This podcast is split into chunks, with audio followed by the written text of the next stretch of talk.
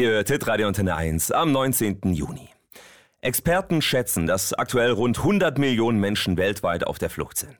Etwa die Hälfte davon sind Frauen.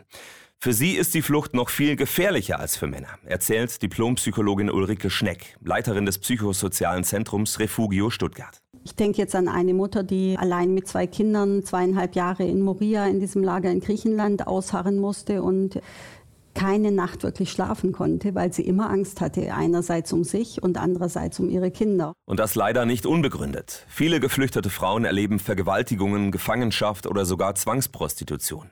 Man geht davon aus, dass um die 40 Prozent der Flüchtlinge traumatisiert sind. Und das hat Folgen. Frauen, die sexuelle Gewalt erlebt haben, vermeiden häufig, mit Männern irgendwie allein zu sein oder Menschen, die Gewalt durch ihre Landsleute erlebt haben, vermeiden hier in Deutschland den Kontakt in den Flüchtlingsunterkünften zu den Landsleuten. Viele von ihnen schaffen es nicht, die Erlebnisse zu verarbeiten und haben die für eine Traumatisierung typischen Flashbacks dass immer wieder unwillkürlich diese Erinnerungen kommen, oftmals gerade an den schlimmsten Moment, ganz plastisch und man fühlt sich so wie damals. Eine Chance auf eine reguläre Psychotherapie haben sie in Deutschland trotzdem erstmal nicht.